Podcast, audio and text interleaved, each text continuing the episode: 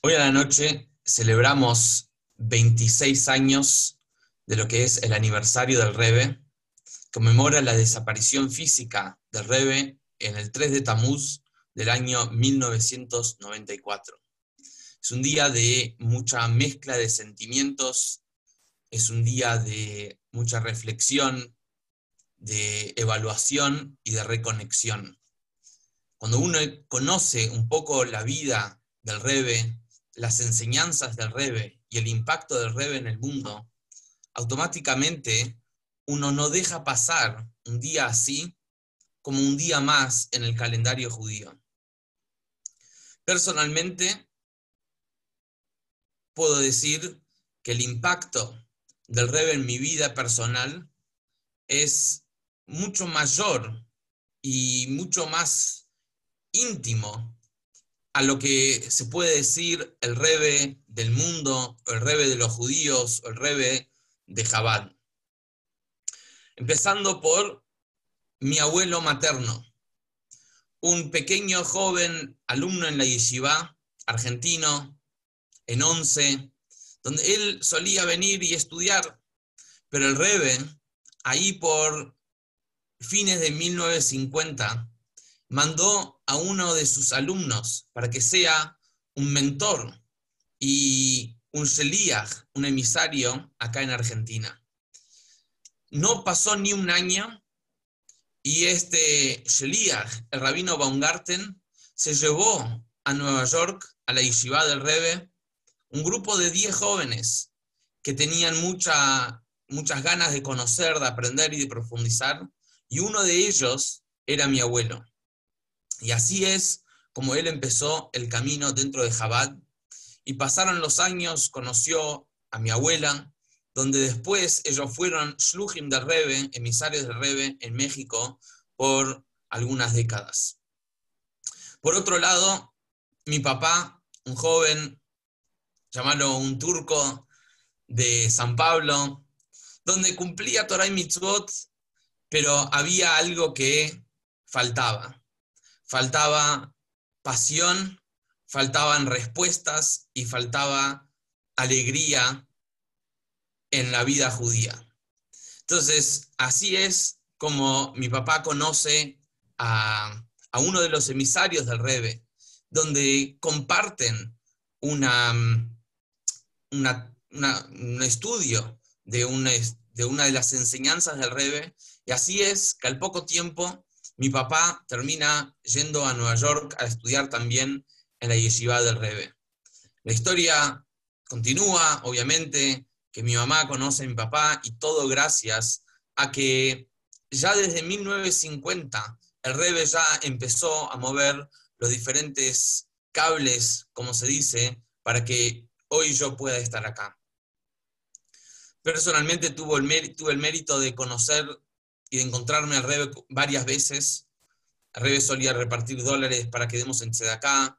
Baruch Hashem recibí varios. Tuve el mérito de estar en otras oportunidades, en otros Fabrengens con el Rebe también. Uno de ellos, tengo un video donde le digo al Rebe de una manera espontánea cuando tenía dos años, Viva Mashiach Now, y mi papá me dijo que no se ve en el video, pero es de los momentos que vio al Rebe más sonreír cuando de repente yo espontáneamente le dije al Rebe, Uiva Mashiach Now, y Rebe responde amén y me dio un extra dólar. El Rebe inspiró a miles, miles y miles de sus Hasidim, de sus Shluchim, de sus alumnos, para un compromiso de por vida para cambiar el mundo. Distinto a como puede ser en otras corrientes donde es un trabajo, donde hay un comienzo y un fin. Lo que el Rebe nos mostró es que cada ser humano y cada yudí vino al mundo para servir.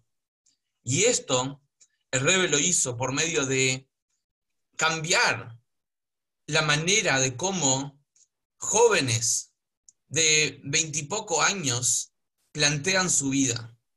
Hoy, con más de 5.000 shluchim en todo el mundo, quedan muy pocas ciudades con una población importante de judíos.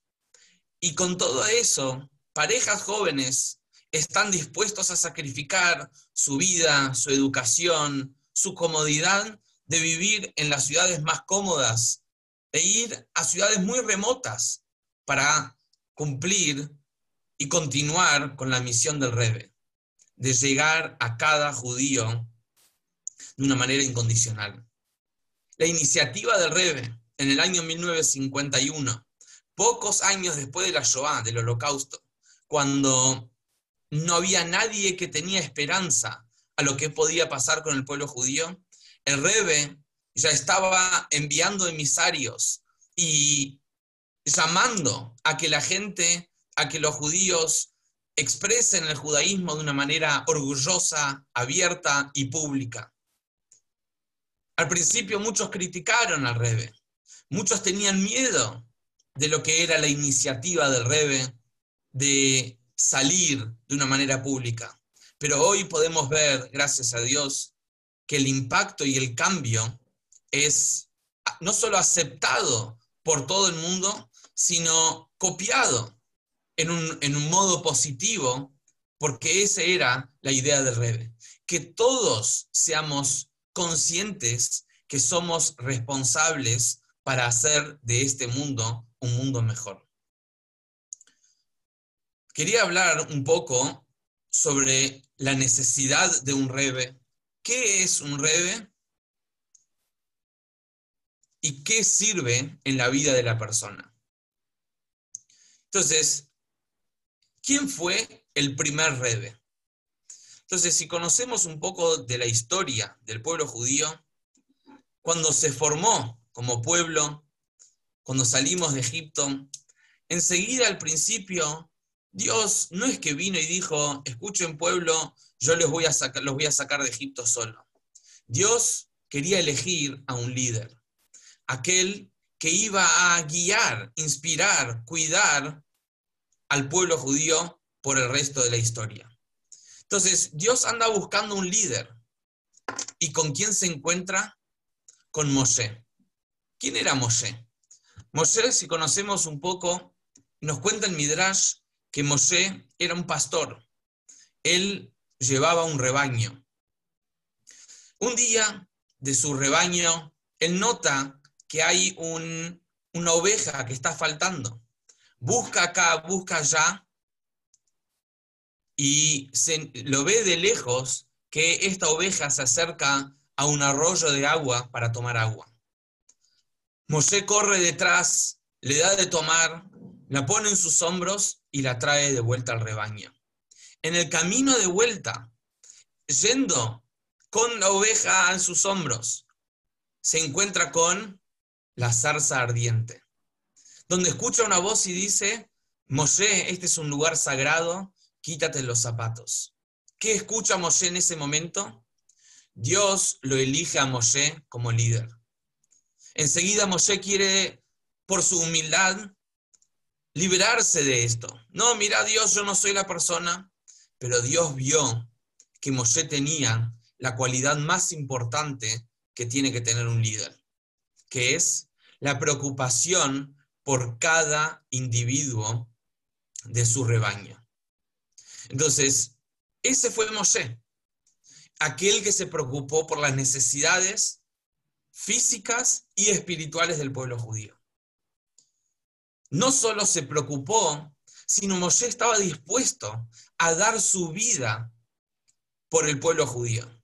Lo vimos años después, cuando el pueblo judío sale de Egipto, se para frente al monte Sinai, recibe la Torá de Dios y en ese momento, el pueblo judío, 40 días después, hace lo peor que podían haber hecho, el becerro de oro.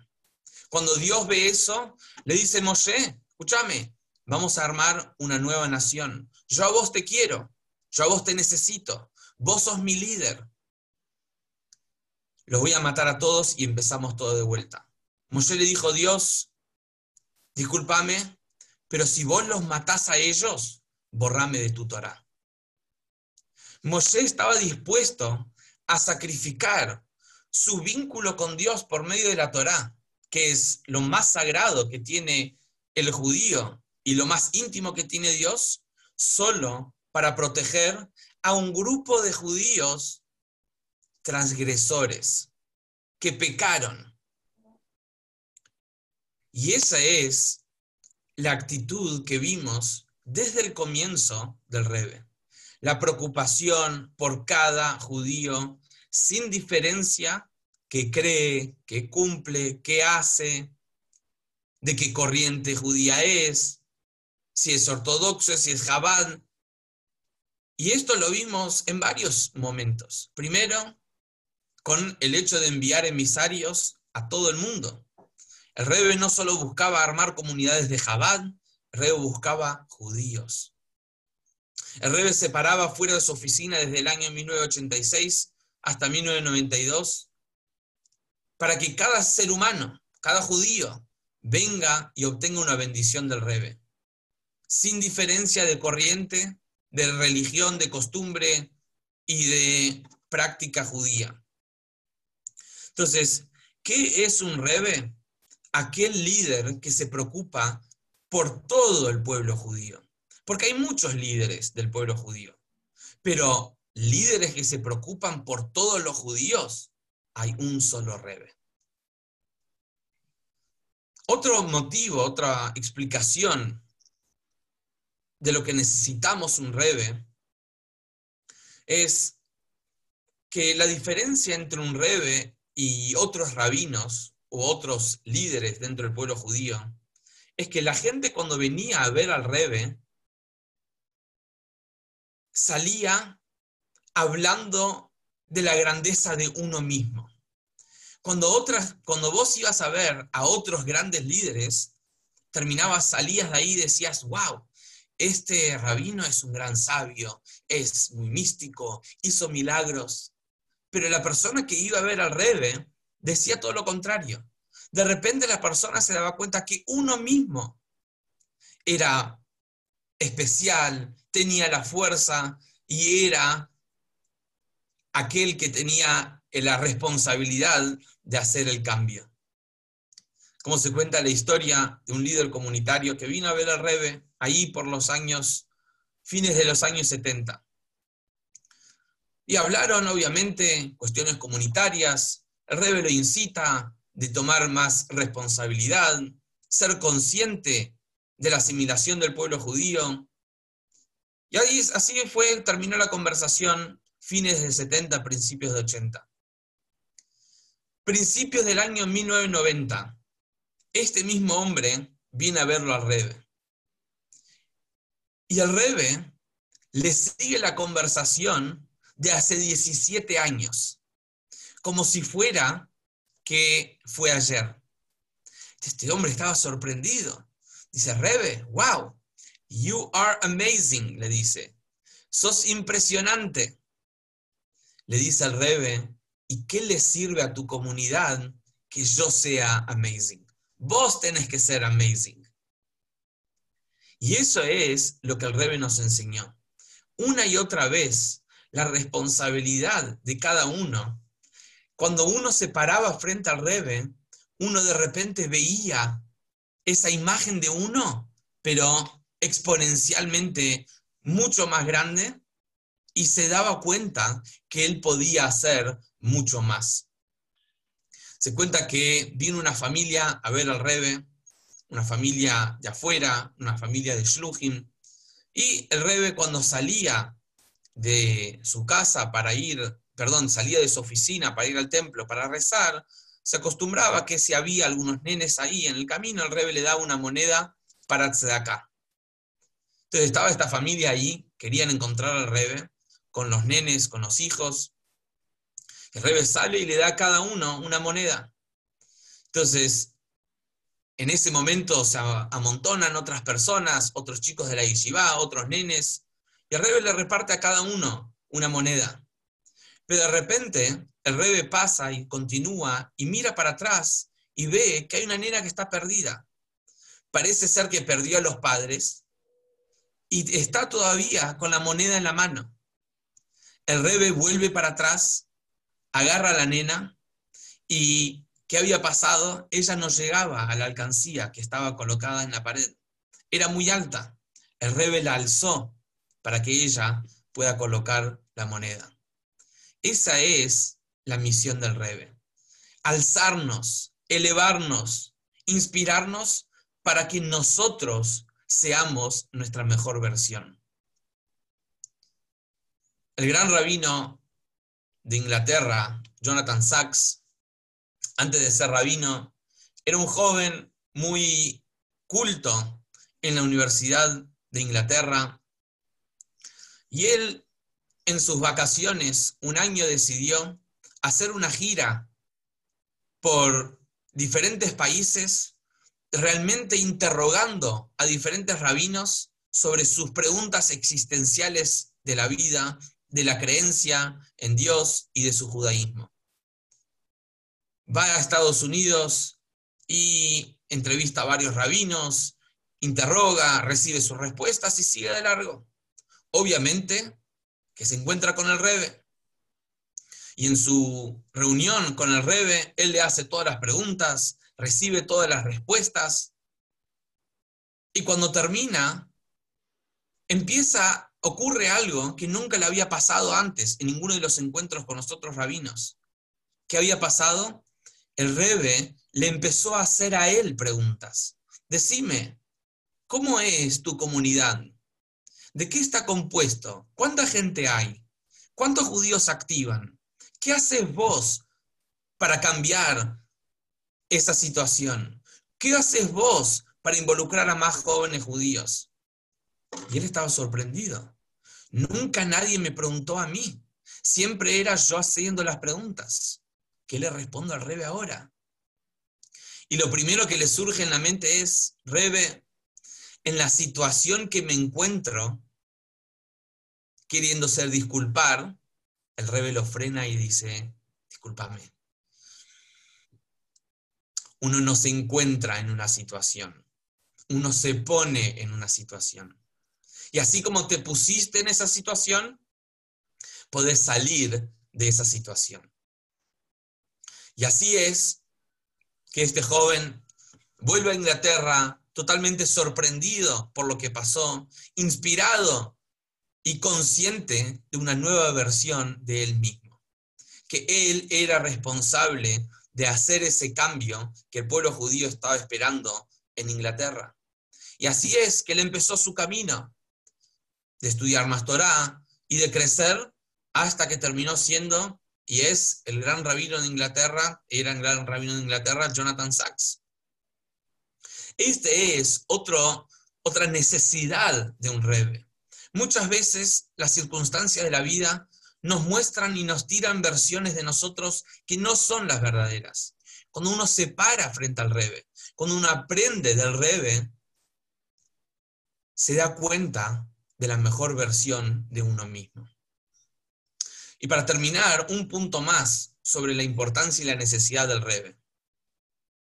Rebe en hebreo se escribe Reish Beit Yud, que forman tres palabras, en verdad.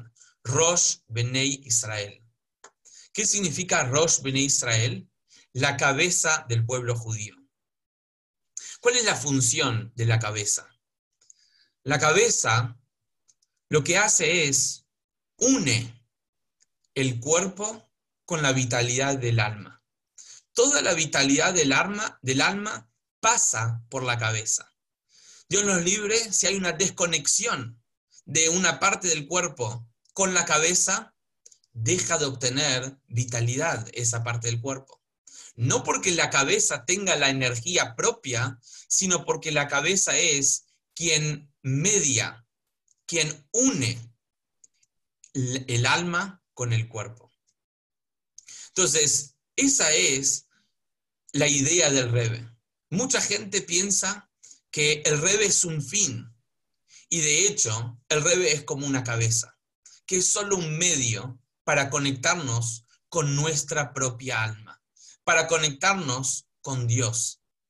Cualquier persona que escucha hablar del Rebe dice, ah, la gente está haciendo del Rebe una idolatría pero en verdad es al revés. Cualquier persona que estudia las enseñanzas del Rebe, lo único que va a saber es Dios. Porque el Rebe es Dios transparente. En verdad, todos nosotros somos Dios transparente. Todos nosotros tenemos un alma, que es una parte de Dios. Pero en nosotros se nota más nuestro cuerpo. En el Rebe se nota más su alma. Como por ejemplo Moshe, como dijimos antes. Moshe estaba en el monte durante 40 días y 40 noches sin comer y sin tomar. ¿Cómo es posible esto? Porque Moshe, al ser un rebe, al ser un líder, su alma es prioridad a su cuerpo. Lo que vitaliza no es el cuerpo, sino el alma. Eso es un rebe.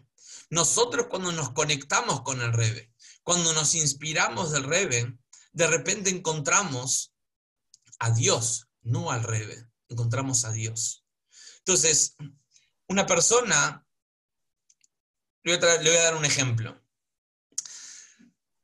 Hay, por ejemplo, si vos agarrás un vaso de agua caliente y lo tirás en un balde de agua fría, por más que estaba muy caliente, se enfría. Pero si vos ponés una pava eléctrica dentro de una pileta de agua caliente, de agua fría, nunca se va a enfriar. No solo no se va a enfriar, sino va a calentar el resto del agua.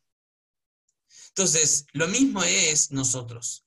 Un judío que se calienta y tiene fervor por Dios, por judaísmo, etcétera, por sí solo, entra en un mundo de agua fría y se enfría. Una persona que está conectada con el Rebe es esa conexión constante, continua y eterna que no te deja enfriarte y te da las herramientas para poder transmitir el calor a otras personas. Entonces, lo que tenemos que hacer en el día de hoy es conocer un poco más de las enseñanzas del Rebe, ya sea por medio de sus enseñanzas online, en libros, en textos, es infinito. Pero cuando entendemos la misión del Rebe, que estamos en la última generación antes de Mashiach, y somos la generación que vamos a recibir a Mashiach, tenemos que, por un lado, sentir la falta de un Rebe, de un guía, de una inspiración, pero por otro lado, tener la certeza que los momentos más oscuros de la noche son los momentos antes de amanecer.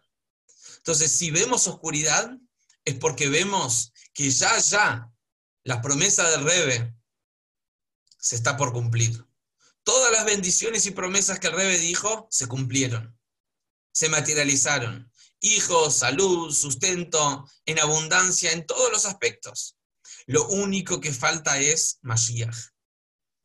Y eso es lo que nosotros tenemos que hacer en el día de hoy inspirarnos, reconectarnos y pedir e implorarle a Hashem, por favor, trae Mashiach. No aguantamos más. Ya basta.